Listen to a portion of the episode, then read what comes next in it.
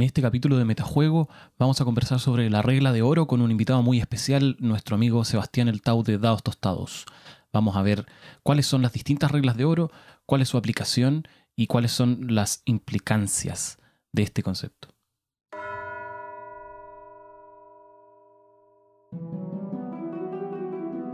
Hola, bienvenidos a la tercera temporada de Metajuego, un programa en el que, contra todo pronóstico, seguimos hablando de las aventuras y desventuras de jugar al rol con mis compadres Juac y Sergio y muchos invitados de talla mundial. Muchas gracias por sintonizar.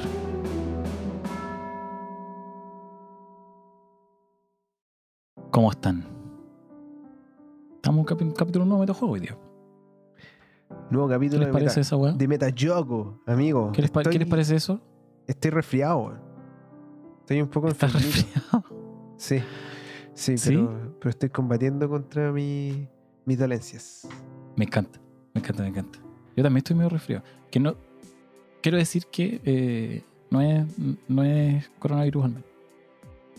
Yo no sé, me hice, me hice la prueba el día de hoy. Así que si, la- si tengo el, el virus, la próxima semana lo voy a decir. Oye, y eh, hoy día, como probablemente saben del título del capítulo que está escrito coquetamente en nuestra página de Spotify y en todas nuestras otras plataformas, tenemos un invitado, un invitado que más, más que invitado yo creo que ya es de la casa. Yo Está creo que ya es de la casa, está inventariado. Está inventariado, sí. Está inventariado eh, nuestro querido, el host de Dados Tostados, nuestro querido amigo Tau. Aplausos. Aplausos. ¿Cómo están? ¿Cómo Bueno. ¿Cómo? Sí, el invitado, el, el- Ya se le acabaron los famosos. Hay que empezar a invitar a la gente que anda dando vueltas por aquí. No, no, a ver, lo- ¡ay, qué mal intencionado este weón! No, sí, falsa nosotros de se partida, llama eso. tú- de partida, primero, número uno, tú eres famoso. Quiero, quiero afirmarlo aquí. Sí. Mucho más famoso que nosotros. Quiero, quiero agregar a eso, afirmación. Sí. No, no, Así sí. que no te, no te tires al, no te tires al piso. No necesario. más famoso, pero no tan querido. Si no, vayan a No. ver ahí sus videos de, de herramientas de seguridad. Se pueden dar cuenta. bueno, yo creo que Sebastián Tau es uno de los roleros chilenos más queridos por la comunidad, weón. Lo que es No, mucho decir. Muchas gracias. Sí, lo que es difícil de lograr. Son aguas Sí. turbulentas. Hay que navegar aguas turbulentas. Sí, Qué- sí, sí. Qué, qué bonita y poética manera de decirlo. Así es. Estoy de acuerdo. Y solo quiero decir que el, el origen de la enfermedad de metajuego soy yo. La cepa Tengo Tau. Muchos, ha muchos, besitos por ahí. ha causado estragos. Sí. Ya, sí, yo también creo que fue el beso triple. Pero bueno, eh, quería, a- aparte de saludarlos a todos, quería preguntarles primero, antes de empezar con las cosas, eh, informaciones de rigor, primero, antes que nada, antes que nada, ¿cómo estuvieron sus semanas roleras, estimados amigues? Estuvo sincronizada nuestra semana rolera, po, ¿no? Todo muy sincronizado. Estuvo sí. sincronizado. Sí. ¿Entre los tres? Parece que sí, weón. Sí, Yo no he ¿viste que por eso nos contagiamos, clandestinas hasta ahora. Mm. Por eso nos contagiamos besitos cosas. vienen de aquí solamente. No tienen- Fueron esparcidos más allá. No, Pero, muy pero ¿qué podemos decir? Oye, pero grandes highlights. Jugué un mago por primera vez de Ars Mágica. Nunca había jugado un mago de Ars Mágica. Saqué el achievement. No- lo quería hacer hace mucho tiempo. Es cierto, confirmo. La, la maga, la maga, una maga. Eso.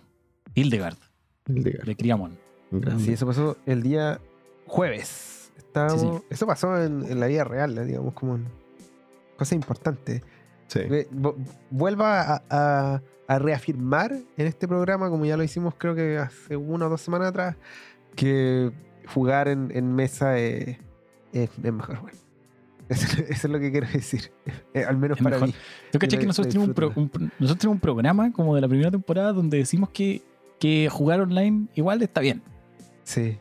Sí. Yo lo sostengo, Te- te- Yo creo que jugar online es igual. Pero jugar en ¿Se la mesa retracta? ahora para mí es mejor, así como indiscutiblemente. O sea, podemos discutirlo, sí. pero no me van a convencer. O- o- No, no, no no. lo vamos a discutir hoy día porque hoy día vamos a discutir otra cosa. Lo bueno Sí, es que no son excluyentes. Voy a hacer las Sí. No, pues eso es lo bueno. Yo creo que quedamos, quedamos con el con el chip puesto del, del Sí. juego online, así que se pueden hacer cosas entretenidas. Oye, y Tau, Igual sí. eh, apar- aparte de nuestra semana rolera coordinada, eh, ¿Qué más se viene? ¿Qué, qué otras cositas vienen de dados tostados? Te vi sacando cositas. videos. Te vi sacando Sí, videos. Salió un Hace, hace tiempo que no había un mucho video. tiempo. Sí. Sí, Hace tiempo que está- no- que la, la vida está retomando ritmo normal de a poco. Aunque viendo las curvas de infección, quizás no por mucho, pero eh, se hace difícil mantener un ritmo ahora. Así que vamos a ver que cómo nos reinventamos. Capaz que empecemos a hacer directos. Oh, sí, sí. Oh. Su directo. Esa es la primicia de metajuego. Directo, Sí. directo por Instagram. Directo por Instagram, sí, ahí. Bueno, Bueno. Sí, no, todo Bien. vale, todo vale, yo creo. Sí, yo también creo que todo vale. También creo que todo vale. Oye, a, a todo esto quería aprovechar de mandar saludos a toda la gente que nos escucha siempre eh, y que nos escriben cosas por Instagram. Eh, los queremos mucho. Mira, qué tierno. Oye, yo quiero, quiero contar algo, una, una A ver. anécdota, una anécdota. Eh, el otro día, de hecho, en el, en el server de los chiquillos de la frecuencia rolera, que ahora mismo, mientras nosotros estamos grabando, ellos están emitiendo su programa en vivo, porque excepcionalmente está pasando un martes, algo que no haya pasado hasta ahora. El, un cabro se metió y escribió lo siguiente, no, no, lo tengo- no lo estoy mirando, así que puede que me equivoque, pero es casi textual. Juac, tú eres el Juac de metajuego. y yo como que... pero, pero, pero, ¿por ¿qué me pregunta eso? Y dije, efectivamente. Y el weón dijo, oh, weón, los conozco. Son bacanes. O algo así. Y yo dije, oh, weón. Fue un momento de... Sí, fue un momento, Momento de, fan. de- amor. fan, como, sentí como si, si me pararan en la calle y me vieran una foto. Solo que Yo no era la fue un calle, poco era un servidor de Yo una comunidad amiga. Y no nos pidieron ninguna foto, pero bueno, estaba muy contento. Estaba muy contento. Así que yo quiero mandarle un, un- un saludo especial a Chicho. Quizás cuánto se demore en, Qué grande, chicho. en llegar a este capítulo, porque dijo que era la primera temporada. Así que bueno, eventualmente Eh, va a llegar. Ah, este capítulo lo Sí, va a odiar. actualmente va a llegar. claro. Cuando llegue va a decir, "Oh, Pero ¿cómo hueones". dijeron eso? Ah, ya, no. No, espectacular, weón. Es bonito sentir cómo crece la comunidad de los metajuegues. Eh, todavía no tenemos nombre para los para los, los seguidores de metajuegos, pues vamos a buscar uno. Quizás podríamos hacer una encuesta, ¿o no? Si alguien llegara a participar, bueno, a mí me encantaría. Los me- metajueguines. Mete fueguines, sí, pues. Que aparte tiene la ventaja de ser como género neutro. Género neutro, En sí. fin. En fin. Tema que nos convoca hoy día, chicos. Hoy día vamos a hablar de la regla de oro. Upa. Se acabó la amistad hoy día. Hoy día se acaba la amistad. Así es. Esto tiene una historia, esto tiene una historia larga. Esto tiene una historia larga. Yo les voy a contar un poco cómo, cómo pasó, ¿ya? Aunque no te Eh, odie, pero vamos. ¿Cómo olvidarlo? Hace, hace varios meses eh, yo estaba trabajando en la oficina y me llega un mensaje de Juan y me dice: Weón, estoy peleando con el Tau. Estamos peleando brígido. Estamos peleando caleta. Estamos peleando. Y yo le dije, oh, weón, ¿qué pasó? No, es que estamos peleando por la de oro. y yo le dije, ¿qué? Ahí, bueno, y me explicó después, probablemente me explicó mucho mejor de lo que yo me acuerdo. Lo único que sé es que en alguna parte de internet, en alguna parte de internet que probablemente es privada, lamentablemente quizás, hay una discusión registrada entre Joaquín Tau sobre la regla de oro. Y desde ese momento que se nos ocurrió, a, a en verdad se le ocurrió decir, ¿qué vamos a hacer para la próxima vez que venga el Tau programa? Porque hay que decir que esta, si contamos los episodios que están arriba, debiese ser la cuarta vez que está ahí al aire con Metajuego. ¿Viste? Si es de la casa, Eh, güey. Puede ser, sí, puede ser. Sí, porque el, relativo- el- el episodio de Navidad lo hicimos por dos. Sí.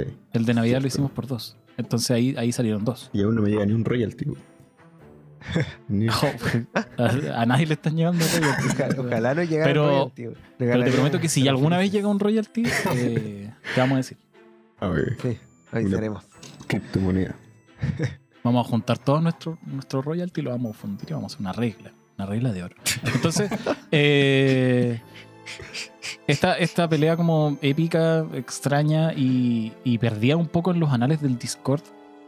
eh, yo creo que tiene eh, eh, es, importante. Es importante porque fuera de todo como los chistes que podéis hacer respecto de, de quién tenía razón y quién no tenía razón y qué es lo que se discutió, cuestiones de las que todavía eh, la historiografía no se pone completamente de acuerdo. Eh, yo creo que es importante conversar sobre la regla de oro porque toca un poco un, un tema mucho más, mucho más profundo que tiene que ver, al menos para mí, no sé cómo será para ustedes, pero al menos para mí, que tiene que ver con el nivel de control que tiene un desarrollador sobre su producto, su, su- su- su diseño de juego y eh, la forma en que nosotros interactuamos con ese diseño, cómo lo usamos. Eh, dos cosas que son, que son bien profundas, la verdad. Y las reglas, las reglas de oro en general, porque no hay una sola, eh, a, pesar de que yo intenté por todos los medios tratar de unificar eh, la, la teoría de las reglas de oro, no, no hay forma. Hay, hay muchas reglas distintas, como vamos a ver un rato más. Lo que sí, lo que sí creo yo, y no sé, no sé si estarán ahí de acuerdo ustedes, capaz que no, pero lo que sí creo yo es que al menos, al menos te dan como una idea de cómo se usa el juego. Por último, ¿cachai? En su nivel más sencillo, es como la, la- la regla de oro es como una regla para las otras reglas. Mira. Entonces, yo quiero partir pensando en, en esta como cuestión súper abstracta que es como la regla, la, la regla de oro en general, que no tiene un contenido determinado, que tampoco tiene una función tan unívoca. Hay muchas reglas de oro para muchas cosas distintas, pero todas en general son como una especie de consejo del desarrollador para que ocupéis su juego. Cuando vienen del desarrollador, porque también hay reglas de oro que vienen de otras personas. Entonces, Juac. Vamos a partir al tiro con Juac. Mande. ¿Qué te pasa a ti cuando tú abres un manual y lees una regla de oro? ¿Cómo, cómo, cómo afrontas ese momento? Puta, depende de la regla de oro que lea en específico. Entonces, porque, como Pero cuando tú, decías, tú abrís el índice del manual y dice como página 1, introducción, página 2, regla de oro. me causa suspicacia, weón. Eso es lo que, lo que hace. Lo primero que pienso es como, oh, bueno, aquí hay algo. Hay algo. Y después la leo. ¿Cierto? Y ahí como que ese algo como que puede disiparse o confirmarse. Después se me olvida, digamos, generalmente. Pero, pero eso es lo que me pasa, respondiendo a tu pregunta. Te, te da miedo. No, no sé si miedo, pero puta, es, es largo de desarrollar. No sé si, si sea ahora mismo el, el momento, pero como que siento que en el fondo es como, es como cuando alguien llega y te pide disculpas antes de decirte nada, weón. Eso es lo que siento a veces, weón. Como si fuese un parche antes de, antes de una herida. El- Antes de la herida que te vas a hacer a ti mismo, sistema de juego, ponía un parche. Sí, sí, eso un poco, weón. Eso es lo que siento. Con algunas reglas de oro, generalmente con las que, las que tienden a hablar de modifica todo lo que queráis, este, este reglamento, ¿cachai? Es irrelevante. O mientras más cercano a eso, más me produce esa, esa, esa molestia, digamos. Ahora hay otras reglas que la verdad es que no me molestan mucho, reglas de oro quiero decir, como la de entretención y esa, como que ya, pues, está bien, ¿cachai? Hay otras que me gustan, hay de todo. ¿Qué opináis, Tau? De esto que acá, de esta. que totalmente en desacuerdo. ¿Qué, qué, qué te diga? No, ¿en serio? Sí. ¿En serio? Esto no, esto no está ensayado. Esto no está No, no, ensayado, no. se los prometo. No, no, no es un ensayo, pero ya había un antecedente. Pues esto ya lo habíamos hablado con. Joaquito. El. A mí me gusta que esté la regla, bro. A mí me encanta que estén los manuales, que venga la regla, bro. Y, y todo lo contrario, no me da. No me da desconfianza, no me da este rasquemor, sino que me. eh, de cierta manera, como que siento que es. Igual es, es como decía Juaco, es largo desarrollar. A lo mejor todavía no es, no el- no es la parte del programa aún. Pero, Llegaremos. pero en, el, Llegaremos. pero en el fondo es. eh, yo siento que de cierta manera es un. Es una apertura del autor a, honesta, en el fondo, a una serie de cosas que están detrás de escribir reglas, en el fondo. Eh, y que a uno de repente como rolero viejo como que no le hace mucho sentido que esté, pero yo de repente, bueno, a mí me pasó así, a lo mejor ustedes no, pero eh, había una época cuando yo empecé a jugar juegos de rol que yo quería seguir el manual hacia el pie de la letra. Yo no quería cambiarlo, porque no quería cambiar nada, porque estaban estos dioses en algún lado que habían escrito este libro, entonces eh, este era el mejor resultado posible para, para jugar este juego. Y así tenía que correrlo. Eh, igual creo que es importante que esté la regla de oro, eh, como hablando en un público en general. Eh, Hablando de la regla de oro en general como, como este consejo así. Antes de leer cualquier cosa, lee esto. Consejo del desarrollador. Sí. Pa, regla de oro. sí, exacto. Generalmente viene la parte del máster, Sí, la regla de oro. Sí, sí, yo lo he visto. Bueno, en- bueno, ahí vamos a hablar de repente de algunas reglas de oro, pero por ejemplo la de Spyhander, esa está al principio, principio. Está abriendo Ah, el, el manualcillo. Claro. Que la lean todos, Fran. Sí. Claro. Pero Sí, el tiene sentido con el texto, oro sí. algunos, Sí, sí, sí, sí, sí, sí.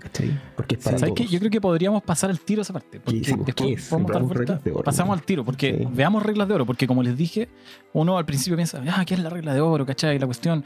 eh, ¿Qué te dice como, eh, no sé, alguien que, que ha jugado mucho el, el juego de rol más popular del mundo y te dice, eh, no, la regla de oro es como la, rule of cool, ¿cachai? La regla de lo, de lo bacán. Entonces, eh, todos tienen que pasarlo bien y, en el nombre de pasarlo bien, todo se puede ir por el water. Pero hay muchas más. Y, en general no son, no son necesariamente compatibles. Hay reglas que tratan de temas súper distintos. ¿cachai? Lo estábamos viendo en la pauta hace un ratito, pero hay un montón de reglas de oro que tienen que ver con cosas totalmente diferentes y que ni siquiera, y que ni siquiera se tratan de eh, pásalo bien. ¿cachai? Entonces, nosotros hicimos una selección no es una selección tan más bien representativa de los juegos que teníamos a mano, porque desde que lo que les decía a, a los chicos en la pauta, desde que The Drove se cayó, es más difícil acceder a ciertos, a ciertos contenidos roleros. Entonces, sin tener que comprarlos. yo no puedo gastarme todo mi sueldo en hacer un solo capítulo de metajuego. Disculpen la falta de compromiso, pero. No sé, ¿eh? no sé. O sea, sepan disculpar, sepan disculpar. Pero bueno, entonces entre la selección que hicimos de los juegos que teníamos más o menos a mano, hay un montón de reglas súper diversas y a la vez, y esto es algo que, que, que le atribuyo a Juac, hay mucha gente que, que inventa reglas de oro que son como extra juegos, que serían como aplicables como quizás a cualquier tipo de juego, como una, cosa, una especie como de regla de oro de amplio espectro que uno lleva como jugador o uno lleva como narrador a, a la mesa. ¿cachai? Entonces partamos con la de Spyhander para agarrar el vuelito de, de lo que decía el Tau recién. La tenía más notado, ¿no? Sí, la tengo a mano. Juegue. Dícese. Bueno, Space Hunter tiene una regla de oro que es bastante extensa, encuentro yo, en comparación a, a otras. Pero dice: La regla de oro, subtítulo. Existe una regla sobre todas las otras que se mantiene en la más alta estima en la mesa de juego, que es pásalo bien. De exclamación. Con signo de exclamación, no es cualquier pásalo bien. Como, Sí, es, No. es un Ah, pásalo que bien gritan, entusiasta. "Tienes que gritan. pásalo bien". Sí, po. Oye, hasta ahí es más o menos común, ¿eh? Ahí Todavía no, Sí. no, no nos divorciamos Ya- del resto de las reglas de. Hay toda una familia de pasarlo bien, pero ya, sigamos. Dice, esto significa que eh, para el máster, ¿no es cierto?, los jugadores, eh, las reglas nunca deben prevenir que la historia avance. Si una regla eh, si se entromete, ¿no es cierto?, o eh, detiene este avance, trabaja con tu máster, y ojo que aquí está hablándole a todo el mundo, incluso a los jugadores. Eso es como un dato importante, que por eso está al principio del manual. Eh, Ujú. Trabaja con tu máster para transformarla en una regla de la casa. Personalízala para el estilo de juego preferido para tu grupo. Eh, mientras que las, eh, las reglas funcionan como una herramienta, los fallos, ¿no es cierto? Estas como, eh, con fallos se refiere como a estas Decisiones. decisiones de la mesa respecto a cómo funciona el juego o respecto a cierta regla, eh, son más importantes que el- el- la parte que juega el máster. ¿cachai? Lo que está diciendo, osado. Eh, ¿Podrías explicar un poquito? Porque eh, quedó medio, quedó medio raro cómo lo, cómo lo tradu- cómo lo, cómo quedó la traducción. Lo que Sí, pasa es que en, en- básicamente- en inglés es, es mucho más, es, es más claro porque hay una palabra específica sí. que es más de, más de conocimiento común. ¿cachai? Pero estamos hablando acá fallo como cuando en la tele dicen como la Corte Suprema dictó un fallo. Claro. Como, como una decisión sobre un conflicto de algo. Pero básicamente está diciendo que este, esta decisión que toma el grupo respecto a una regla particular que esté molestando, por ejemplo, esa decisión del grupo es más importante que la participación o, o la, la potestad que pueda tener el máster eh, de adherirse estrictamente al libro. ¿sí? Mm. Eh. O sea, si estamos todos de acuerdo en cambiar algo, Se cambia. Se cambia. se cambia. Sí, sí, nomás. Bueno, después sigue con otras cosas que creo que no, no vienen mucho al caso, pero habla de la modularidad del sistema y como que se tira flores, básicamente. Flores que, de acuerdo a los que a los que han, los que siguen a Dados Tostados, al parecer son justificadas. Son justificados, sí. Son unas flores bien pesadas, son flores de plomo, pero flores. Oye, me parece bien, debo decir. Esta regla, Me parece un buen punto de partida porque es súper completa. Sí, está buena esta regla de oro, porque en el fondo te dice un poco como el principio, el principio quiero decir como la idea fundamental y luego la desarrolla. Esto no parece como algo, algo arbitrario, se, se explaya, ¿cachai? Y tiene algo que a mí me gusta mucho personalmente, que es un cambio de, de- de marea frente a reglas de oro, de hecho, que leí por ahí en algunos blogs, eh, y que un poco es eh, algunas reglas de oro que se han transmitido por la tradición oral, que es como que el máster tiene la última palabra, ¿cierto? Esa es como una de, las- de las reglas de oro. Mm, más probables yo creo que te pueden salir si le preguntáis a, a cualquier Mm. rolero por ahí, ¿cachai? Mientras más viejo, más probable, yo diría. Y. Y chuta, esta te dice no, po. O sea, de hecho lo dice explícitamente. El- el- la potestad del máster de eh, adherirse al, al texto del reglamento y adjudicar desde ahí es menor que la potestad de todo el grupo, digamos, o la facultad de todo el grupo de cambiar reglas y como modificar como el reglamento del juego y hacer house rules, que es distinto Sí, a tirar el sistema por, por la borda, ¿cierto? En, en pos de algún, algún otro principio. Eso a mí particularmente me gusta mucho, porque considera como a todos los jugadores independientes de el- el- la posición que tengan en la mesa, digamos. Y, Mm. claro, en, la, la línea del consentimiento para mí siempre es, es más agradable que la línea de, de la autoría. Espectacular, porque además podemos eh, agarrarnos de ahí para hablar de, eh, de una familia de reglas de oro. Esto estaba antes en la pauta, pero lo dimos vuelta. Eh, que tiene que ver con el énfasis y poner el énfasis en la diversión. Ahí está la de Swayhander, está la. eh, y hay un par más, la de Séptimo Mar. ¿O no, Joaquín? Sí. ¿Tú la tenéis por ahí? Sí, la tenemos, la, la tenemos aquí. Esta aparece en el manual en la parte del máster. Esto estamos hablando de séptimo mar segunda edición. Creo que la de primera cambia. Frente a esta. El séptimo mar segunda edición, la regla de oro, diviértete. Have fun. Eso es lo que dice. Y dice, hay una segunda regla de oro, pero que solo se aplica a directores de juego. La segunda regla de oro es, si alguien no se está divirtiendo, arréglalo. Eso es todo. Eso es todo. Hay dos reglas de oro, digamos. como una, una se, se extiende a partir de, de la otra, ¿cierto? Pero están dentro de, de lo- de esta familia de, reglas de, oro de diversión que, que estoy mencionando. Es como Swayhander, pero mucho más amplia. ¿sí? Es- Porque Claro. Swayhander te dice cómo arreglarlo, de alguna forma. Como si vas a arreglar este sistema, hazlo así. ¿cachai? Claro. Conversa con tu mesa, desarrollen una, una regla de la casa, modifiquen el, el juego de forma que se adapte a lo que ustedes están tratando de hacer con él. Eh, en cambio, la de Séptimo Mar no te dice nada. Lo que es, es, bien, es bien consistente con el, con el juego en general. el Séptimo, Séptimo Mar, segunda edición, donde, donde hay hartas partes donde no te dicen nada. Eh, y tú tenés que rellenar weón. así como. Claro. Si no es Como real. que tú tenés que, tú- tú- es, co- es como un barco al que le faltan un montón de tablas, pero que de alguna forma se mantiene a flote. Tú no sabéis cómo, pero estáis continuamente sacando agua. ¿cachai? Efectivo. Pero anda rápido. Es bacán. es, un, es un buen barco, ¿cachai? Hay, hay una cosa que me molesta esta. Em, A ver. que, te- que tiene ese tono en el fondo de que le pone sobre los hombros del máster de que el resto se entretenga. Esa es la. Se encuentro yo que es el, es un punto flaco. Ahí. Estoy de En acuerdo. el fondo le dice. Porque en el fondo, y al final, el- después hay una línea más que Juaco no leyó.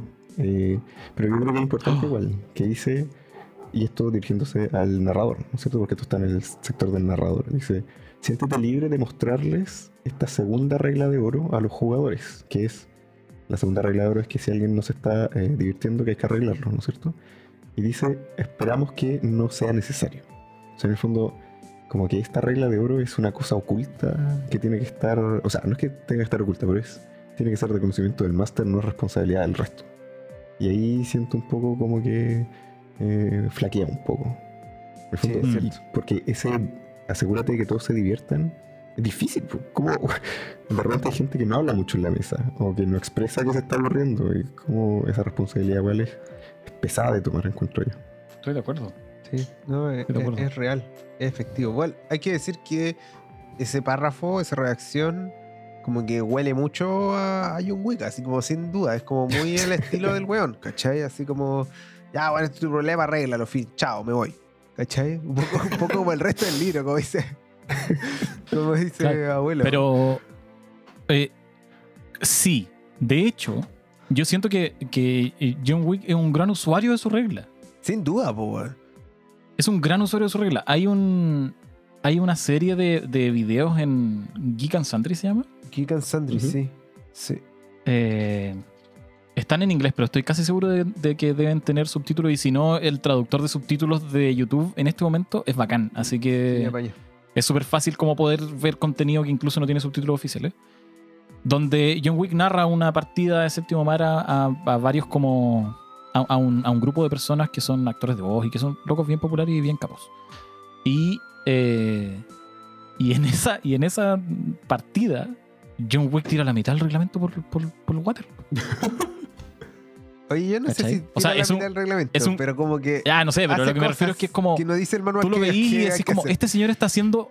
Está usando las reglas distintas de lo Sí. que dice el manual que se usan, ¿cachai? Sí. O al menos está usando los espacios blancos del manual de una forma que es no intuitiva. Eso, eso se parece más a lo que me pasó a mí cuando, cuando lo vi.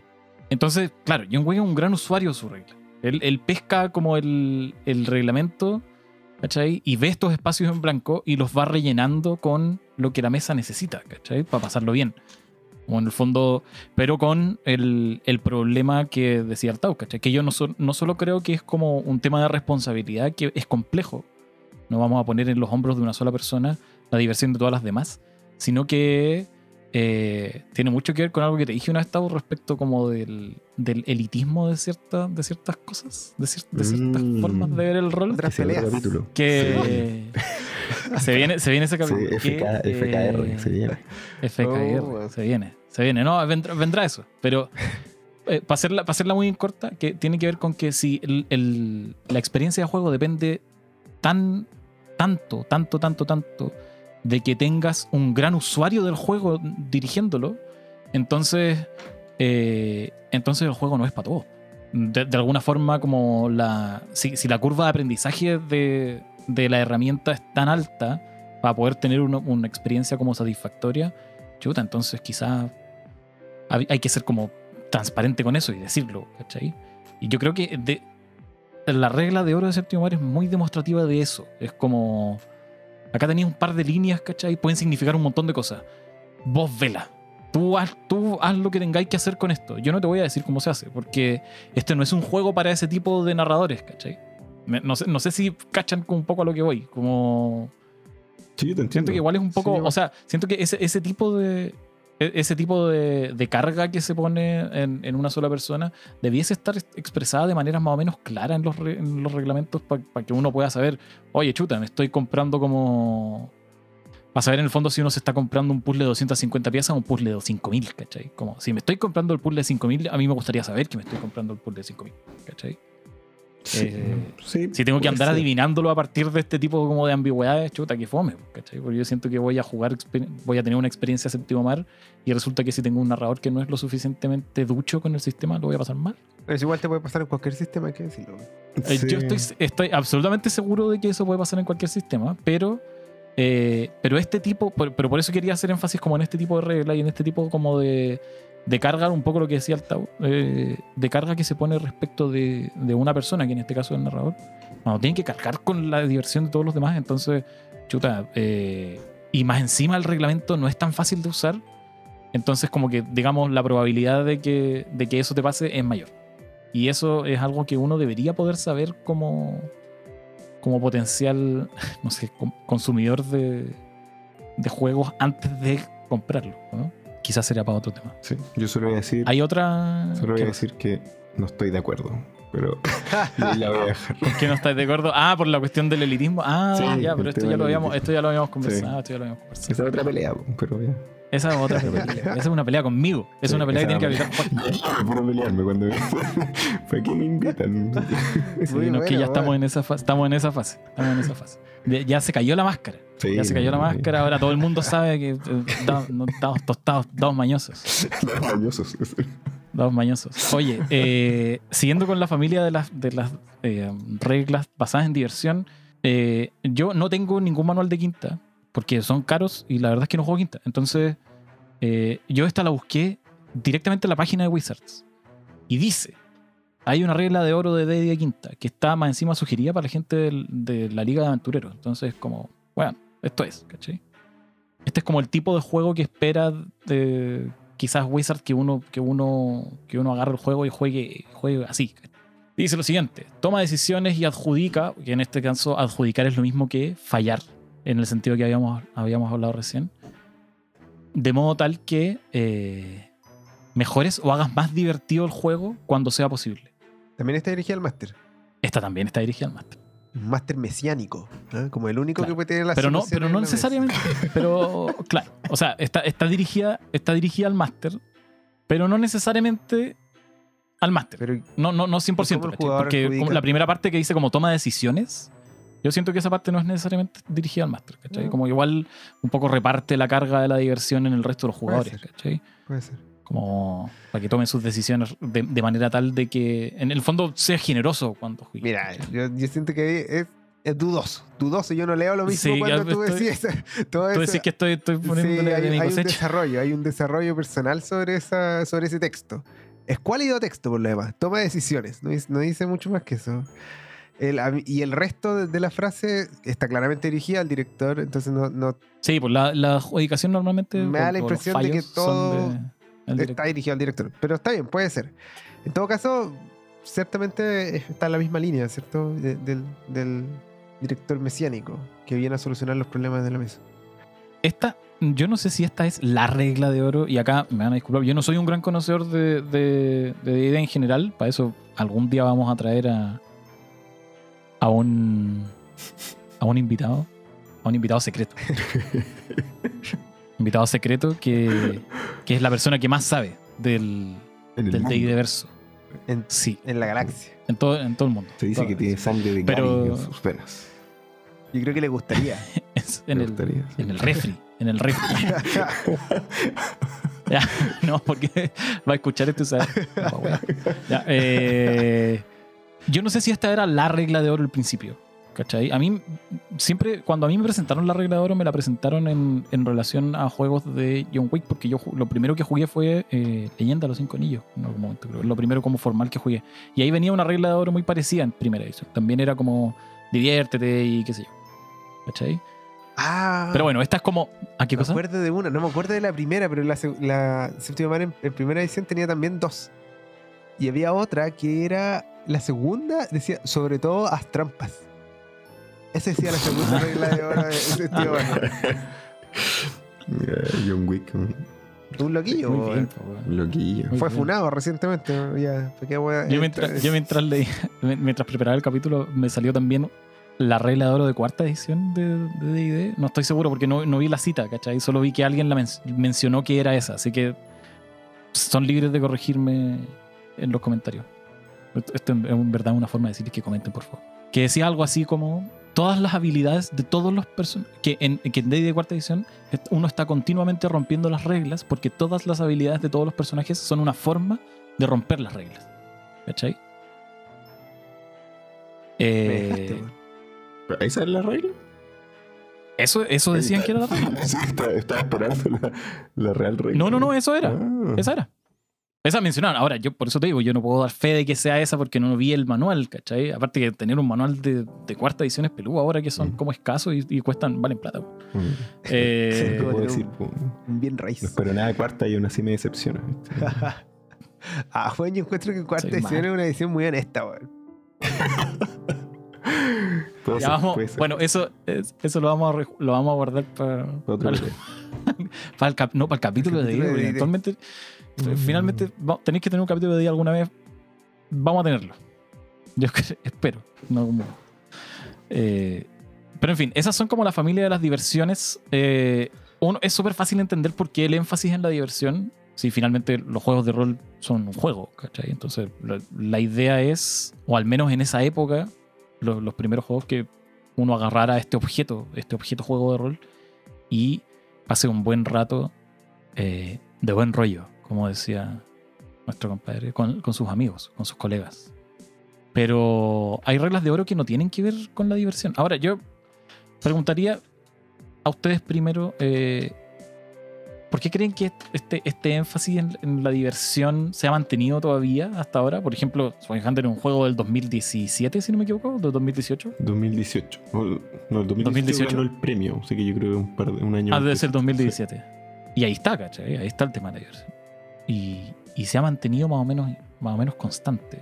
La mayoría de las reglas eh, que uno puede revisar en los manuales, salvo honrosas excepciones, tienen que ver con toma este objeto, juego de rol y pásalo bien. Y yo no sé si ustedes piensan, por qué- si saben por qué o, o qué opinan respecto de, de este énfasis en la diversión. Eh, que, uno puede, que uno puede sonar muy grinch diciendo como, oye, pero ¿por qué estamos enfatizando la diversión? ¿Cachai? ¿Qué lata? Oh, porque sí, po, porque quiero jugar, ¿cachai? Pero eh, siento que el- igual el medio está lo suficientemente maduro como para explorar alternativas que no son necesariamente lúdicas como, como, como juego. Entonces, no sé. ¿Qué opina usted? Más allá del. Porque uno podría darle como la respuesta obvia de por qué. Bueno, porque es un juego. Pues si es un juego es para divertirse. Sí, pero, pero Eso ya es como lo de perogrullo. Pero yo creo que es porque históricamente los juegos de rol, sobre todo mientras más complejas las reglas, eh, tienen el riesgo de que la gente se, eh, se enamore con el reglamento y ponga eso como prioridad sobre, se olvide de que en realidad esto dice ser un juego y se entrampe en el fondo en una sesión o eh, en jugar algo que, que podría ser más divertido a lo mejor. Si uno se diera como la Mm. flexibilidad de, eh, de interpretar o de modificar el, el texto como a la conveniencia del grupo.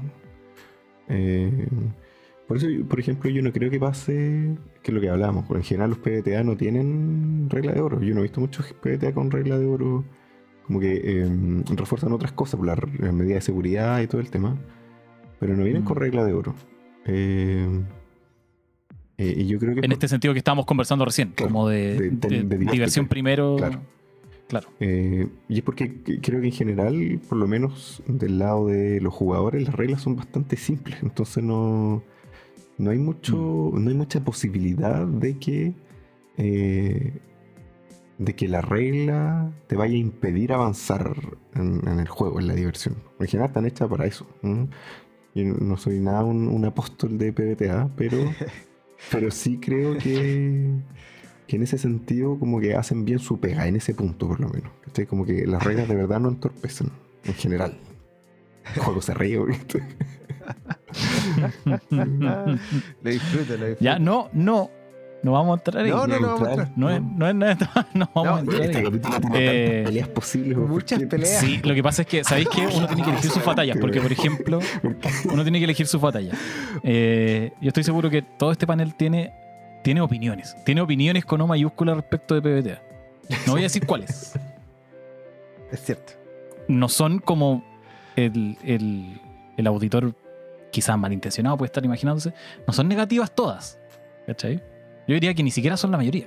Pero hay Pero opinión. oye, Pero esa es una, es una pelea que tenemos que, que, que, que dar quizás en otro en otra volvamos, volvamos. Porque eh, a mí me gusta, o sea, me gustó lo que dijo el el Seba sobre el reglamento y sobre un poco como, a ver si, si te estoy interpretando bien. El, el fondo es como, divertirse es el fin, las reglas son el medio y de repente como hay tanto medio que se te pierde el fin, una cosa así, ¿no? Exacto, sí. Me hace sentido, no lo había pensado así. A mí me, me hace sentido. Yo iba a decir una cuestión mucho más básica eh, al respecto, y que es como que creo que tomarse como esa respuesta, digamos, como decir jugamos para divertirnos, es como una respuesta lógica, digamos, medianamente como. No necesitáis cuestionártela para seguir avanzando, básicamente.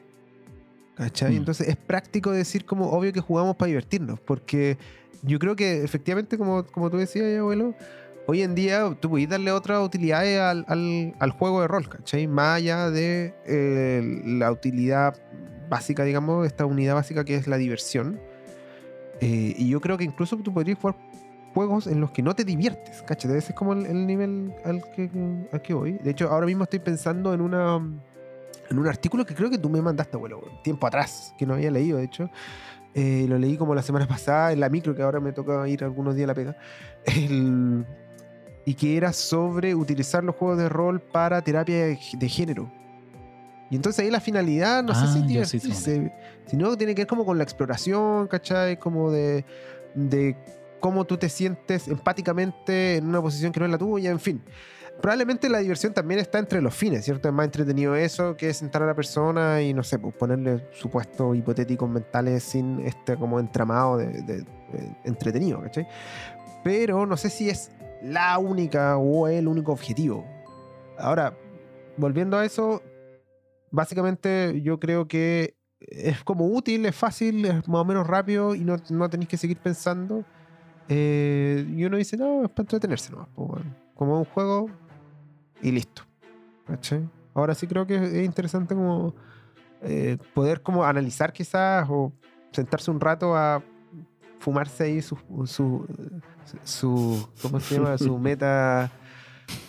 me- eh, uy, se me fue metamota, ¿cierto? De, eh, respecto a cómo funcionaría esta cuestión cuando no hay diversión, pero no es el caso de ahora. Yo creo que por eso la regla de oro en general hay una familia importante porque la puedes escribir y te sirve, como dice el SEBA, para clarificar un poco el norte de, de la mayoría de, de- los diseñadores, ¿cierto? Que la gente juegue su juego y Mm. se entretenga, ¿cachai?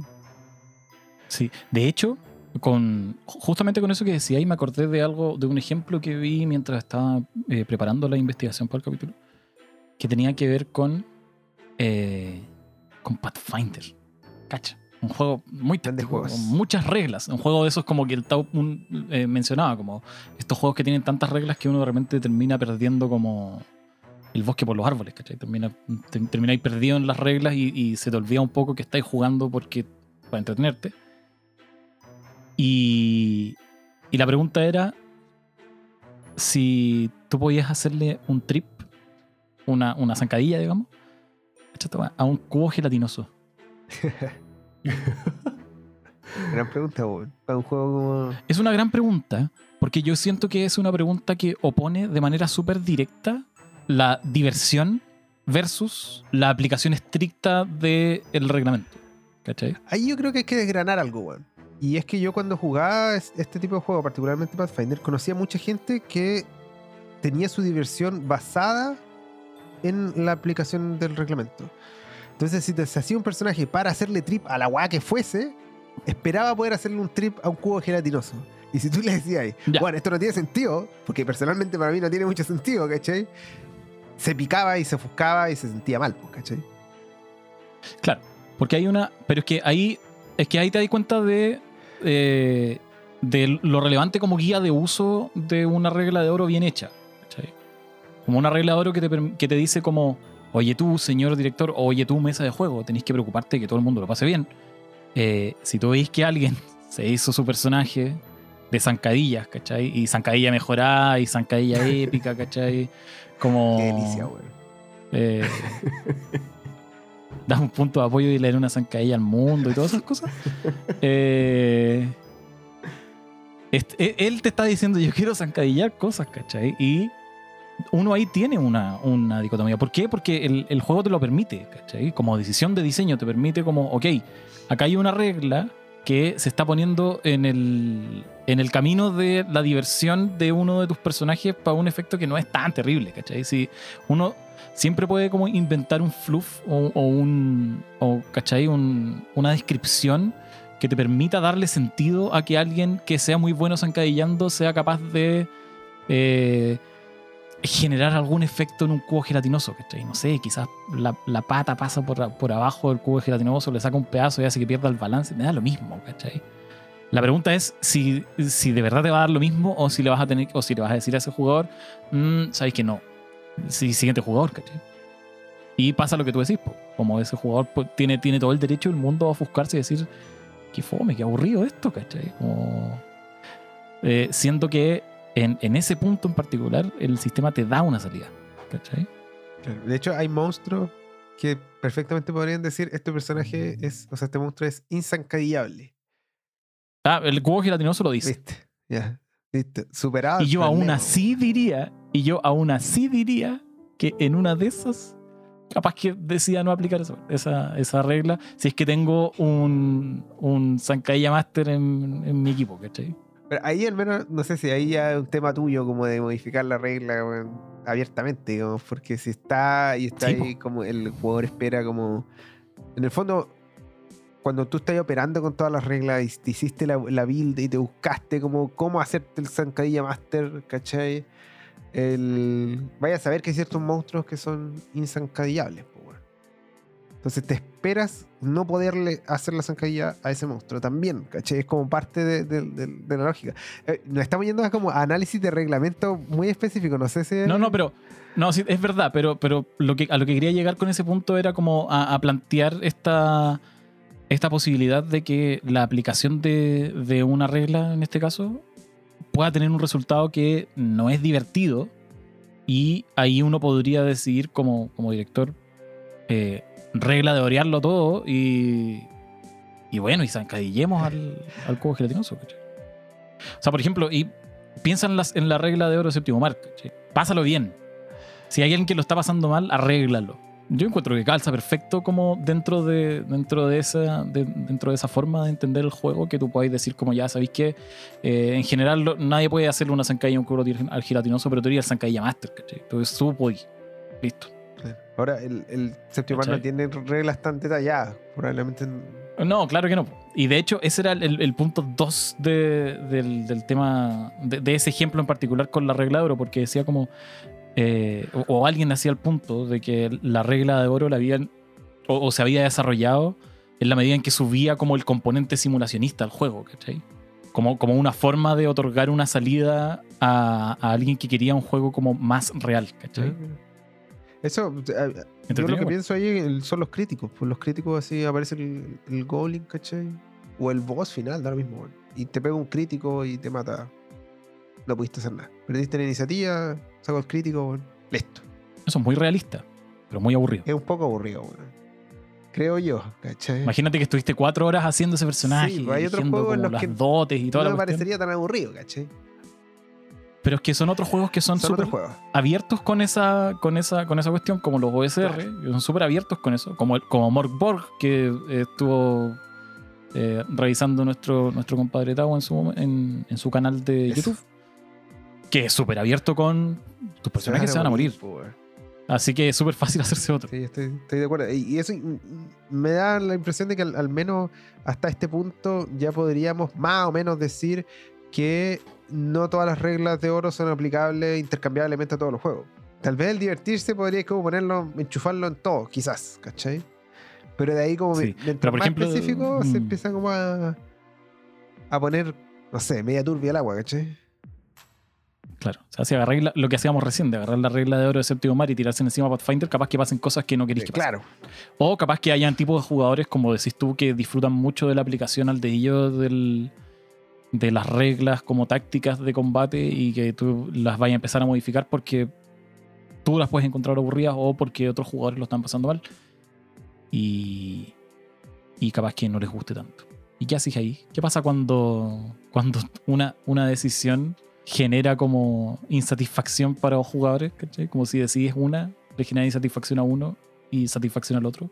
Pero si decides lo contrario, pasa también lo contrario. ¿Qué satisfacción vale más, Tau? Oh, nos pusimos. Eh, eh, ¿Cómo se llama? eh, fue la palabra. Belicosos. horas de la noche. No, no, iba a decir, nos pusimos eh, utilitaristas. Eso era decir. Pusimos utilitaristas, total. Claro. ¿Qué disfrute vale más? ¿Cuántos disfrutes valen más que el otro? Eh, Pero es, que si el, pero es que si el énfasis está en la diversión y tú ves que alguien lo pasa bien con la aplicación de la norma, pero alguien lo pasa mal. difícil. po. Y cuando Mm. haces a la inversa, ese, el que lo pasaba mal lo pasa Y bien el y el que sí. lo pasaba bien lo pasa mal. yo creo que no hay, ahí no hay una solución eh, que vaya a complacer a los dos y cuando eso pasa tenés dos opciones. Una, o aparece el despotismo de decidir, bueno, este lo va a pasar bien, el otro no. o la otra es intentar buscar una solución donde los dos lo pasen bien o los dos la pasen mal. Esa también es otra opción. si los dos lo pasan mal, eh, quizás no es tan negativo. Pero yo- lo que pasa es que el- el- los juegos de rol no son tan matemáticos, entonces yo creo que el, uno siempre puede darle una vuelta al, al resultado negativo que venga de cierta manera eh, con algún eh, premio positivo. ¿sí? Eso, Eh, con la promesa. Exacto, con la promesa de el. Así como existe el fail forward, ¿no es cierto? Que tiene éxito, fallaste la tirada, pero igual tenés éxito, pero vas a fallar algo en el futuro. A lo mejor puedes hacer el, el fail backwards. Como que en el fondo, fallaste ahora, pero no tranquilo, porque fallaste, pero ganaste esta oportunidad en el fondo. ¿sí? Dentro como de la narrativa. A lo mejor uno puede tener esos juegos de eh, narrativo en el fondo para que incluso algo que no es eh, disfrutable, al final tenga cierta eh, recompensa que permita seguir la historia adelante. ¿no? Que es lo que decía Juan, Claro. como ese tipo de juego. Mm. Oye, eh, llevamos harto rato. Sí. yo creo que deberíamos pasar quizá a la segunda parte. Hacemos- A ver si alcanzamos a decir algo. Porque yo, yo creo que hay varias cosas que ya hemos tocado de lo que. De, las preguntas que teníamos para el bloque 2 o de las cosas que teníamos para el bloque 2. Yo lo único que quería mencionar de en términos súper súper generales es que, eh, y lo tenía anotado porque me parece importante, que tiene que ver con lo que dije al principio respecto de, de esto de pensar la regla de oro como, como al menos una manifestación de parte del diseñador de juego de cómo esperaría él que se use su juego. ¿cachai? Eh, y que tiene que ver con justamente que ese diseñador no tiene ninguna capacidad como material para obligarte a usar el juego de una forma u otra. Porque, claro, no es, no es derecho que hay un juego. Entonces, eh, el, el diseñador de juego puede hacer todo lo posible por instruirte lo mejor posible para que tú ocupes el reglamento de la manera más como, digamos, más, más fiel a lo que él pensaba que, que era como se tenía que usar, pero independiente de eso, si tu mesa lo agarra y, y hace algo completamente distinto con eso, está bien igual, ¿cachai? Eh, eh, justamente este aspecto consensual que, que rescata un poco la regla de oro de Swihunter y que, y que también lo conversamos con, con Sirius en el capítulo, el primer capítulo, cuando hablaba de este principio del Ampli, ¿cierto? De que el sistema no es solo la regla, sino que también los acuerdos que se toman en la mesa sobre las reglas, ¿cachai? Entonces, como la aplicación de, de las reglas de oro genera reglas que son tan reglas como las que están escritas. En la medida en que. Ahí va a depender si, si vaya a pensar que son consensuadas o no, pero, pero también son sistemas. Entonces, también son reglas del sistema las que generáis de forma ad hoc cuando estáis sentados en la mesa con las otras personas. ¿cachai? Así que yo creo que vamos a saltar el tiro a eh, la pregunta polémica. La pregunta polémica. Eh, y esta pregunta se la voy a hacer a Juan. A ver. Hay reglas de oro. Hay una familia de reglas de oro que eh, tienen como efecto, partiendo, partiendo de la diversión o de cualquier otra cosa, tienen como efecto modificar o ignorar reglas. Como si este juego no es divertido, puedes ignorar las reglas. Si este juego no es divertido, puedes modificar las reglas. ¿cachai? Si yo puedo eliminar o modificar las reglas de mi sistema, entonces ¿por qué están ahí en primer lugar? Eso, eso es lo que yo me pregunto. Joaquín Eso es lo Castro? que yo me pregunto y ¿Qué era el principal motivo de nuestro pleito con, con Sebastián. Porque, porque ciertamente, en, en primer lugar, un poco lo que tú decís, ¿cierto? Lo que, lo que acabáis de mencionar. O sea, yo no necesito la regla de oro para saber que puedo hacer lo que quiera con el sistema, ¿cachai? No necesito que alguien me diga, porque nadie puede venir a observar, comillas, la norma, ¿cachai? Que eso significa como obligarme a jugar, como dice el manual, que, que hay que jugar, ¿cachai? Esta, esta policía del rol que la gente se imagina que existe. Claro, la policía del Particularmente Una cierta, una cier- Es, es, un cierto grupo ese de gran mito de la policía del rol. claro. Al- con mucho te van a escribir en Facebook, probablemente. Le van a poner un, menjaja a tu mensaje. El- y ese sería como todo, toda la amenaza, ¿cierto? Entonces, yo necesito ciertamente una regla de oro, por ejemplo, en PBTA, para que cuando estemos jugando eh, comadres, ¿cachai? Yo altere uno u otro movimiento en función de hacer que la cuestión no, no se detenga, ¿cachai? Porque a veces motivo, porque no manejamos como una parte del reglamento, porque creemos que no, no se ajusta, porque va, no sé, coartar eh, determinado como ánimo de la partida en un momento específico, en fin. El juego no lo tiene y aún así uno hace estas interpretaciones eh, y dobleces, digamos, de, la, regla escrita y salen otras cosas, ¿cachai? Eso es lo primero. Y lo segundo, un poco lo que decía al principio, y que yo siento que cuando, mientras más se acerca una regla de oro escrita a eso que dijiste, que en el fondo es como este, este sistema, eh, no sé, lo hice con mucho amor, pero va a estar fallado por ese motivo, eh, cámbialo, cambia todo lo que quieras, ¿cachai? A mí personalmente, y al igual que a un alma gemela que encontré en, en internet, en algún blog ahora, mucho tiempo después de haberlo eh, efectivamente enunciado, eh, me parece que es como flojo, me parece que es como ponerse el parche ante la me parece que es como decirte al principio del programa, este programa va a ser fome, ¿cachai? no sé, como que es una cuestión muy subjetiva, ¿cachai? El, por una parte, porque a mí me parece mal, y por otra parte creo que ya más, más formalmente eh, eh, te, da, te hace como un loop en el sistema, ¿cachai? Si te ponía a pensar como exclusivamente en las reglas, como en sí misma, en el universo reglas, no como en estas otras cosas externas, como en el sistema, como tú lo, lo estabas comentando del Ampli, que en el fondo hay otro elemento externo fuera del reglamento que van a modificar ese reglamento y la regla definitiva que se va a aplicar va a ser otra, ¿cachai? En la mesa. Eh, si lo pensáis como desde, exclusivamente desde el punto de vista eh, de lo que está escrito, parece como que el sistema no está completo. Parece como que, no sé, como que te compraste el, departamento en verde y, lo recibiste sin ventanas, ¿cachai? Como, y voy a ponerle las ventanas que queráis. ¿Cachai? Eh, Un poco es como, que te dijeran eso, ¿cachai? Y, mm, entonces eso es como lo que a mí no me, no me, no me gusta mucho. eh, considerando que además hay otro tipo de juegos en los que esta regla es inexistente, ¿cachai? O sea, si tú jugáis, no sé, pues desde la Carioca hasta el Catán, hasta el Dixit o lo que fuese, no hay regla de oro. Hay reglas, ¿no? ¿Cachai? Eh, y no hay un, nadie que diga, hoy no, pero es que. O sea, la mesa al final igual puede decirlo. todos tienen como reglas caseras, sobre todo en juegos, en grandes juegos como la Gran Capital, ¿cachai? Como que jugáis con distinta gente cuando es chico y todos tenían reglas distintas, como en distintas en puntos específicos, ¿cierto?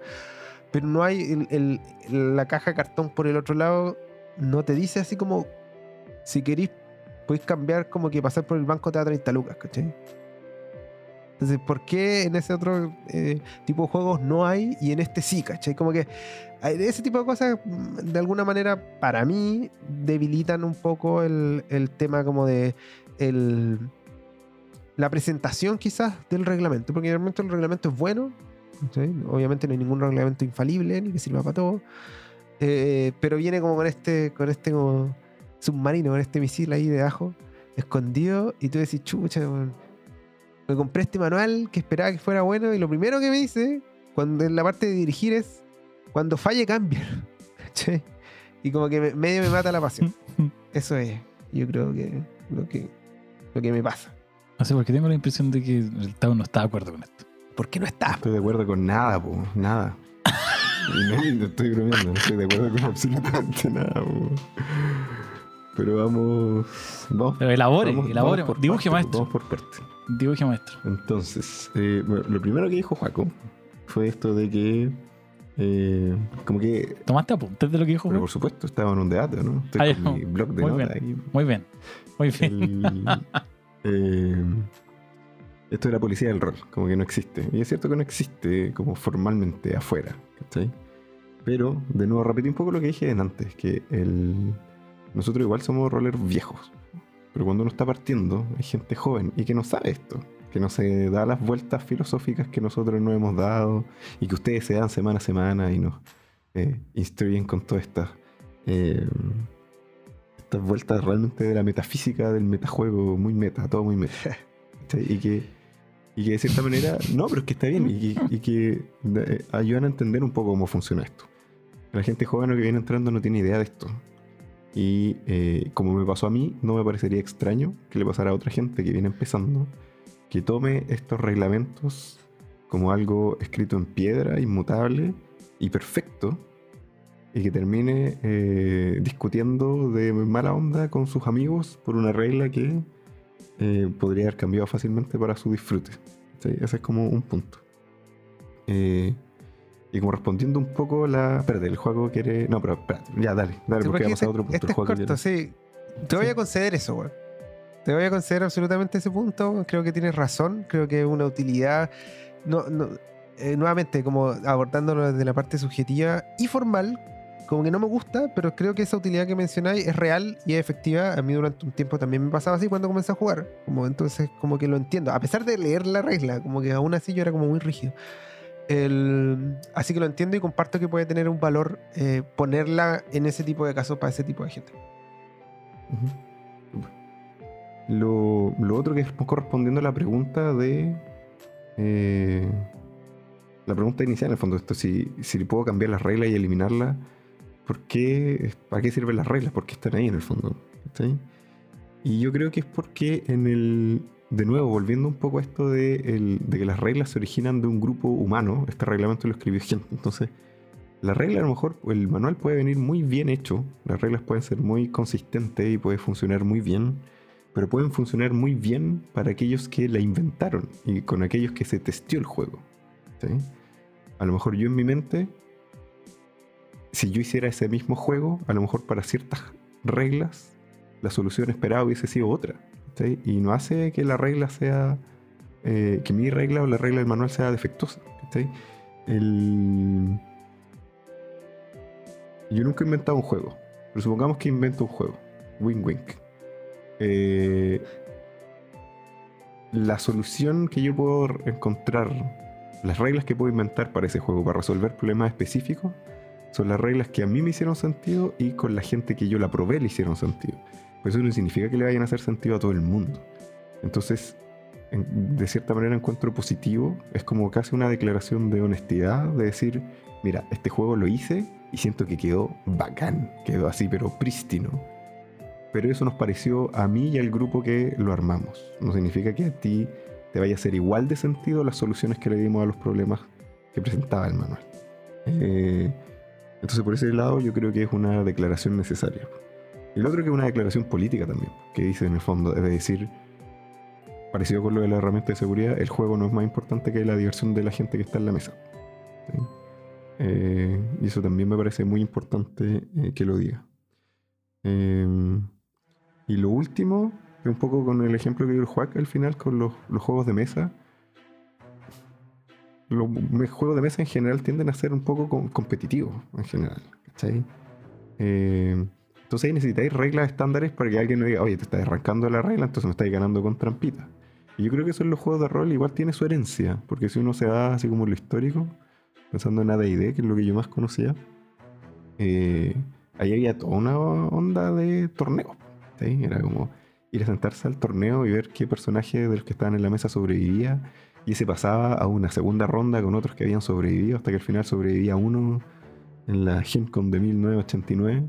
Eh, y para eso necesitabas reglas para que, para que nadie sintiera que alguien se estaba aprovechando del reglamento como para avanzar en esta, en esta competencia. ¿sí? Entonces yo creo que siendo un juego cooperativo, donde el resultado es abierto de lo que pueda pasar, eh,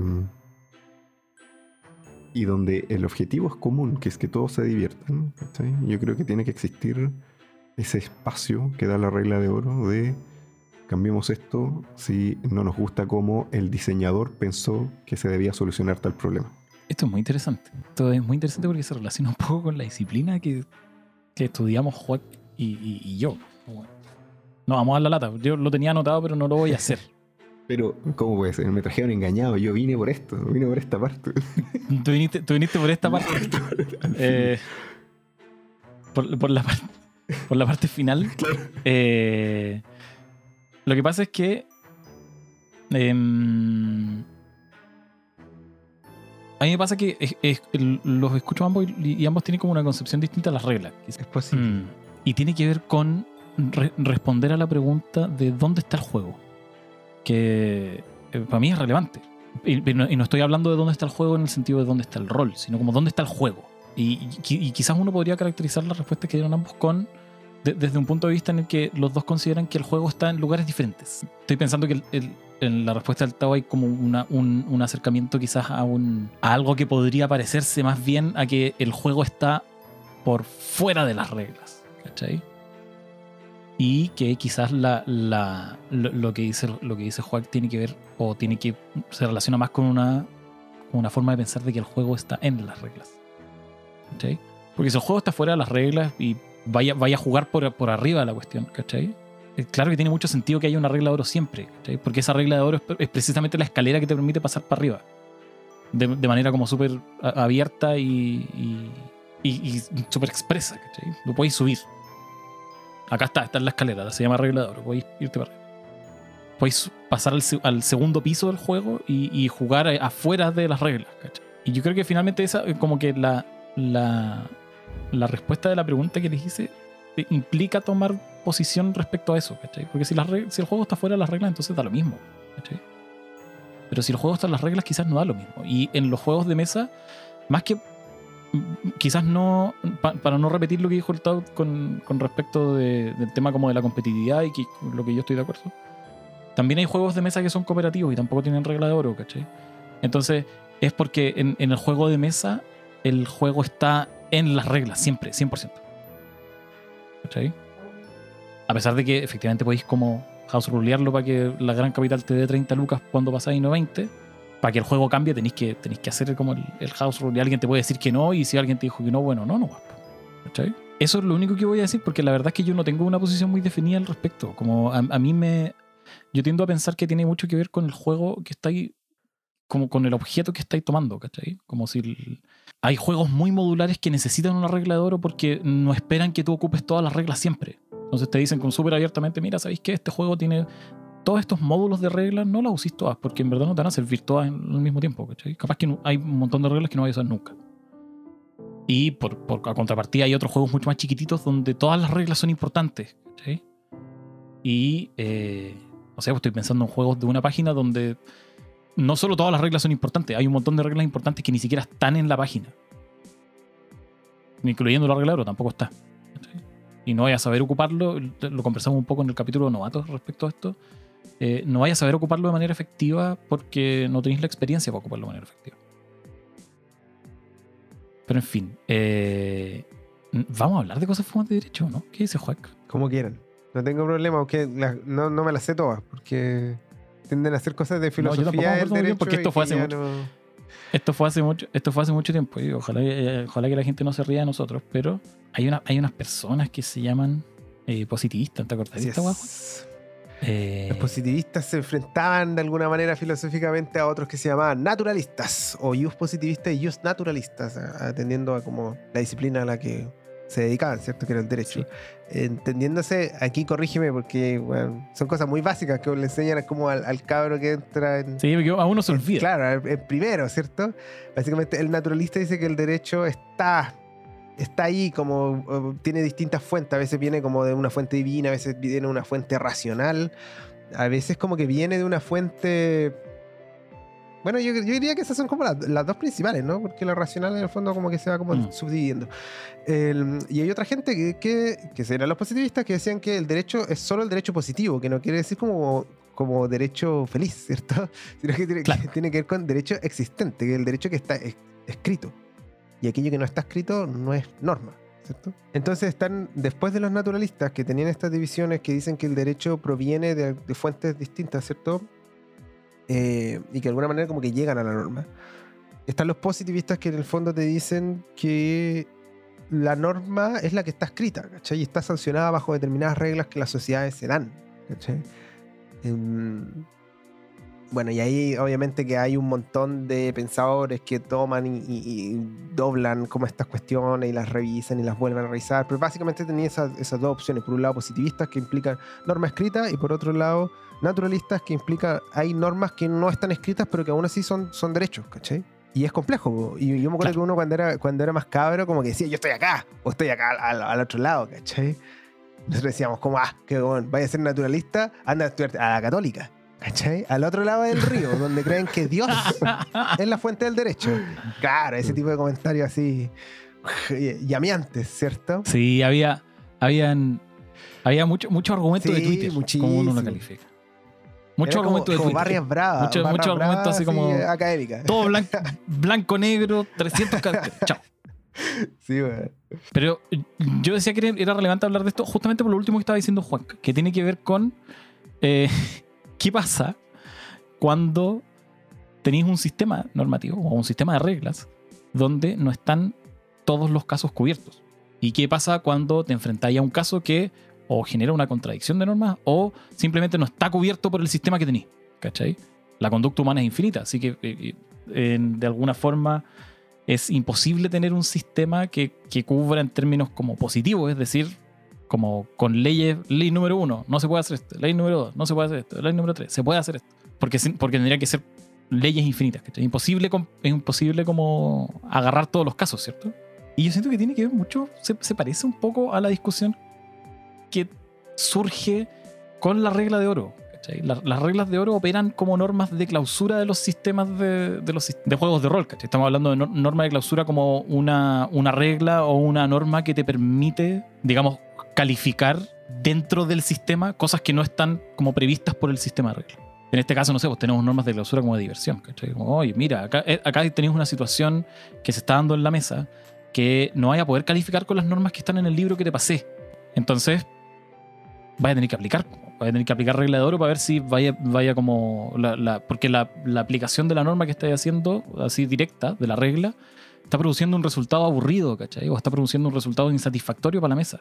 ¿Qué vaya a hacer? ¿Quién decide eso? ¿Cómo lo decide? Y ahí como que el, el- hilito de, la- de las reglas de clausura de los sistemas se parece mucho a, las reglas de oro en la medida en que sir- sirven como para lo mismo, ¿cachai? Volviendo un poco a lo que hablamos hace un rato, este, esta diferencia entre, entre reglas contra fallos, así como rules y, y rulings, tiene mucho que ver con esto también, ¿cachai? Hay sistemas muy económicos, como sistemas que son eh, sistemas de juego, como la corriente OSR en general, que son sistemas de juego muy económicos, con muy poquitas reglas, que dejan un montón de espacios de interpretación y que no te dan ninguna idea de cómo eh, integrar esos espacios, ¿cachai? No hay norma de clausura en esas cuestiones. No hay un. No hay una, una regla que te permita como llenar la laguna, la, la laguna normativa de ese juego de rol, ¿cachai? Ahora, en el derecho esto todo es mucho más importante, porque eventualmente necesita de alguien que sea capaz de poder resolver los conflictos de otras personas, ¿cachai? En un juego de rol, como no podéis obligar a nadie a usar el sistema de, de la forma en que tú queráis, da un poco lo mismo. Pero yo creo que la forma de pensar alrededor de eso eh, es muy analogable y, y es muy. eh, quizá, quizás sería hasta eh, enriquecedora en términos de, diseño, pero ahí sí que me estoy pegando un carro. No, yo, estoy de acuerdo. Así que yo, en otra área como de, estas fumadas, como cómo podéis meter tus, tus, tus rollos profesionales de alguna manera, tu, tu conocimiento, ¿cachai? Reciclarlo en algo que, que- que sea como feliz y no sea aburrido como el derecho. Es, me pasa mucho con las, con las reglas de interpretación. ¿Cierto? Como que el derecho tiene normas de interpretación que se aplican de, de distintas formas, ¿cierto? Hay como normas para los tratados, para las leyes, para los, no sé, testamentos, para los contratos, en fin, son distintas. Y ahí en, en esos casos como que igual te dan herramientas de alguna manera externas al reglamento de juego, ciertamente, eh, para poder interpretar reglas. ¿Cachai? Y si es que queréis tomar como, ponte tu house rulear algo, ¿cachai? Un, estáis leyendo un texto, sobre todo cuando a toda la gente le importa, ¿cierto? En este caso que decían como hay una persona feliz y otra persona eh, triste, ¿cachai? Con determinada adjudicación. Y ahí de pronto la justicia o la racionalidad de la decisión que se tome puede al menos darle el sosiego a la persona triste, ¿cachai? Porque la persona triste va a decir, chucha, mal por mí, pero esto tiene sentido lo que me están diciendo. ¿Cachai? Al menos sí. Claro. Estoy sacrificando por la consistencia del sistema. Claro. Entonces es, es es interesante. Yo creo que es, es un poco es un poco muy fumado, creo yo, como llegar como a esta, a esta altura, a estos niveles, ¿cachai? El, y ver como quién observa el reglamento, ¿cachai? ¿Qué pasa cuando alguien quiere como que, eh, ponte tú, qué pasa cuando aparece un, un abogado de reglas, ¿cachai? Un rules lawyer en tu mesa y no te hace caso, ¿cachai? ¿Qué es lo que hacía ahí normalmente? Bueno, y ahí como que al final, mira, vamos a seguir hablando de cosas de derecho, ¿no, Sebastián? ¿Qué opinas? Sí, dale, dale, dale. Estoy muy, muy intrigado para dónde va esta. Ya, porque ahí la, la diferencia que dice abuelo que tiene que ver con cómo ejecutamos la norma, ¿cachai? Y en, el- en los juegos de rol no tenemos una forma de ejecutar normas. En la vida real nosotros usualmente tenemos una forma de resolver conflictos, que es la heterocomposición, ¿cachai? Que es como la que favorece de alguna manera el derecho. Que el juez, pues, que un tercero que llega y te dice qué es lo que está bien, qué es lo que está mal. Y los juegos de rol eso no existe. Entonces solo tenemos que quedarnos en la autocomposición, que en el fondo es ponerse de acuerdo, ¿sí? Y eventualmente las mesas se te van a desarmar y alguien se te puede parar y se te puede ir, ¿cachai? Y no vuelve. Y ahí como que ese, yo no sé si el, el fallo del reglamento, el fallo de las reglas, el fallo del sistema, bueno, ahí como que uno se puede como sentar a discutir qué es y puede ser a raíz de la aplicación de una regla o de la no aplicación de una regla o de la aplicación de la regla de oro o no, ¿cachai? Y ahí como que tú vayas a revisar cómo el, reglamento tuvo o no tuvo que ver, de repente como que se fue porque, no sé, bueno, eh, le agarró mala a otro jugador, ¿cachai? Que son cosas que pasan, ¿cachai? O hubo un conflicto externo, el clásico, una pareja que, que, que pololea que después se separa, ¿cierto? Un clásico. Clásico. Y eso no tiene que ver con la regla. Entonces, pero bueno, la regla eventualmente en los juegos de rol no tiene, al menos de forma clara, alguien que la ejecute, alguien que, que tome la decisión finalísima de qué es lo que pasa cuando, cuando no estamos de acuerdo, ¿cachai? El- y ahí podemos como entrar a teorizar que ya hay otro campo, ¿cachai? Eh, para mí personalmente, la respuesta a esa solución no la pensaba demasiado, así que como, como decimos aquí usualmente, esto es una rama muy, muy endeble. Va a haber segunda parte entonces. Puede ser. Puede ser. Aspecto, aspectos leguleyos del juego. El, el, el capítulo menos visto de Betajuego. El, claro, el capítulo menos escuchado. Menos escuchado. El, sí, pues aquí ya, está, ya cayeron en la carta de trampa la gente. Ya, está- ya está escuchando esta parte. Bueno, yo creo que ya nos sacaron. Hace como- Puede ser, como puede 10 ser minutos también. que ya nos sacaron. Puede ser. Eh, Pero oye, pero déjame decir esto. ya, dale, dale. dale. Yo creo que la autoridad final de la mesa está justamente en la mesa. Val- Valga la redundancia. Está en los jugadores en su conjunto. Quiero decir, jugadores y máster. Y los jugadores, dentro de este contrato social que se hace, ¿cachai? Al principio de cada mesa, que uno usualmente piensa en qué juego va a jugar, qué tipo de tono va a tener, ¿cachai? Qué días nos vamos a juntar, en fin, todas esas reglas como más suaves, digamos, de, de juego que, que bordean el juego de repente, pero no, no están como dentro de- propiamente tal de, de la ficción o no se relacionan directamente con la ficción. La primera regla es decidir quién va a dirigir. Y cuando uno elige un director, de alguna manera le entrega como ese, ese poder, digamos, como de que decida sobre ti en determinados casos, en la mayoría de los casos, pero no en todos. Entonces, cuando. eh, que el poder de adjudicación. Ahí tú se lo das eh, consciente, eh, con- eh, de, con- de forma. Con, Con- con tu consentimiento, consentida. ¿cierto? Consentida, gracias. De forma consentida le entrega el poder a alguien. Y ese poder, como se entrega, se puede quitar. Eso, hasta ahí quiero, quiero quedar en esta teoría. En esta teoría endeble. Yo quiero decir que, Ya, palabras al porque- cierre de Juan, así como el poder se entrega, también se puede quitar. Chao. Revolución de jugadores. Muy revolucionario, sí. Muy revolucionario. Está bien, está Estoy bien. dirigiendo mucho comadres. Oye, Seba, eh, ya estamos en la hora. Así que al- alguna, algunas palabras al cierre después de esta exposición un poco, poco extraña, en la que empezamos a hablar de regla de oro y terminamos hablando de derecho. Eh, estaba revisando aquí la, la conversación que tuvimos con Juan por Discord. Revisando nuestros dimes y diretes. Eh, Una publicación que nunca verá la luz. Pero quizás, una buena. quizás en el, quizás en el ¿no? futuro los comentaristas, los historiógrafos, digamos, eh, claro, en vez de revisar la correspondencia de las grandes personalidades, eh, se revisen los, los chats y los discords. Claro. Oye, yo solo eh, quiero, voy a- quiero replicar un, segmento de la conversación que para cerrar el- el- el- mi, mi participación aquí. Y donde estábamos conversando eh, respecto al objetivo de lo, lo- el objetivo que tiene un juego de rol. Entonces Juan dice, si yo juego D&D para subir de nivel, igual está bien, para matar bichos. A lo que yo respondo y con esto termino. Ya, pero D&D no es rol.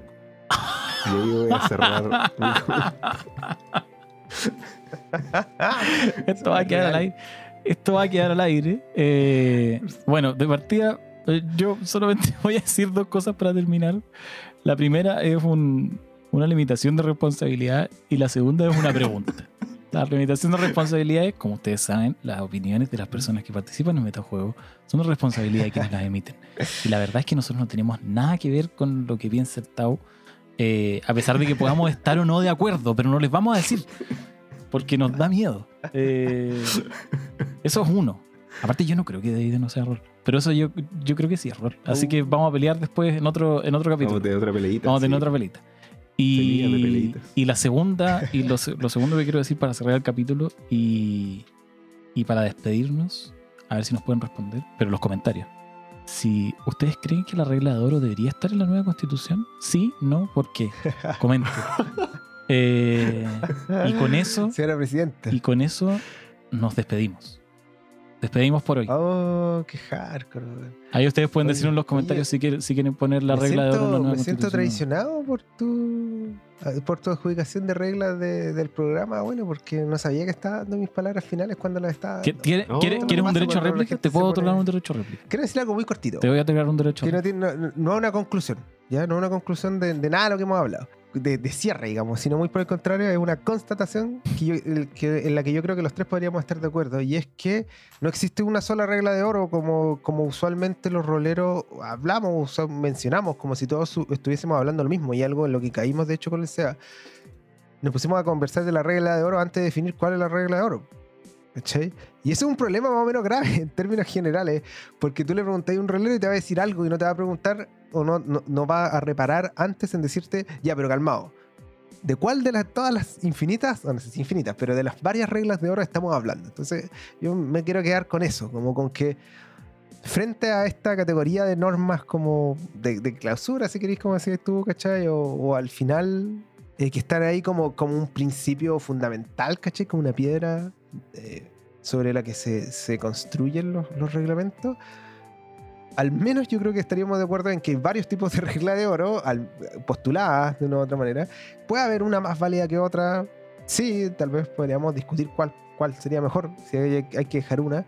Pero no es al, eh, al final es una cuestión multívoca. Entonces, a mí me encanta discutir y todo.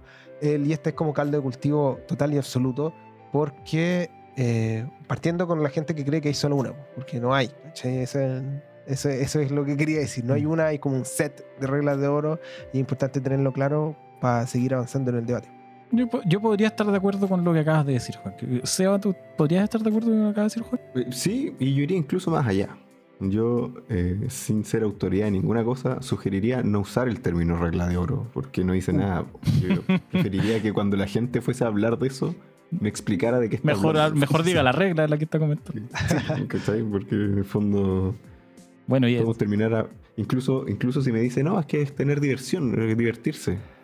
Ya, pero es que hay varias que dicen que es divertirse y son, tienen sus sutilezas cada una de ellas. Entonces mejor sentémonos, no me diga regla de oro y hablen, conversemos así de... Lance, ¿qué, qué, de qué estamos hablando? Bueno, y así termina nuestro capítulo sobre la regla de oro, diciendo que en verdad hay que tirar el concepto. Estoy de acuerdo en todo caso con el y con lo que decía Juan.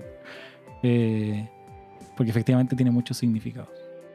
Eh, las preguntas que han planteado, el tema de la constitución, yo lo dije un poco en broma, pero me lo voy a tomar en serio. Si alguien tiene algún- alguna idea sobre, sobre si ponerla o no, yo creo que es más que bienvenido a decirlo en los comentarios. Y la segunda pregunta que se me ocurrió ahora que decían eh, los comentarios finales los chicos es, ¿uno puede aplicar la regla de oro a la regla de oro?